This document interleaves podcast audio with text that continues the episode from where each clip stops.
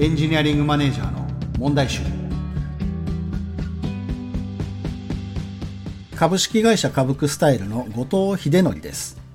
この番組ではエンジニアリングチームで起きている問題について技術、組織、ビジネスといった複数の観点で深掘りしてで問題の正体へアプローチしていきます。で私たちが立ち向かう問題って、まあ、100個現場があれば、まあ、一つとして同じではなくって、まあ、全部異なる問題なんですよね。で、そんな問題のバリエーションについても理解を深めたいと思ってるんですよね。で毎回エンジニアリングマネージャーですとか、まあ、エンジニアをゲストにお迎えしてでリアルな問題を取り上げていきますので、まあ、現場で悩むエンジニアやマネージャーの皆さんの参考になれば嬉しいと思っております。で番組ホストの私、後藤は、まあ、現在株式会社株クスタイルで、え COO 兼 CTO を務めています。でこの COO と CTO を兼ねているというのは、まあ、珍しいですよね。まあそうなんですけれども、まあ、私にはとても自然な形に思えてるんです。で CTO として技術に責任を持ちながら、まあ、同時に COO として、え事業だったり組織にも責任を持っています。でこれらを別々の仕事としてやっているわけではないんですよ。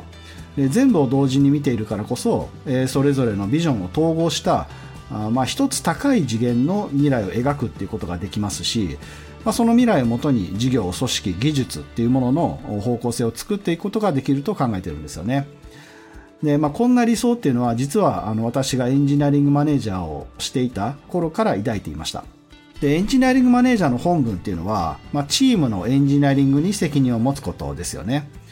えー、でまあ、そうなんですけれども、まあ、エンジニアリングっていう枠の中だけにとどまっていると、まあ、本質的な成果っていうのにたどり着けないっていう悩みに陥りがちなんじゃないかなと思っています。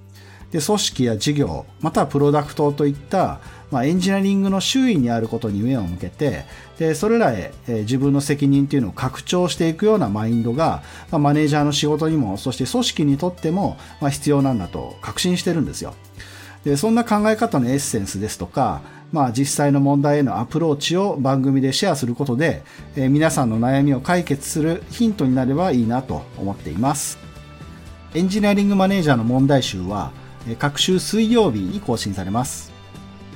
え番組をフォローして最新のエピソードをお楽しみください。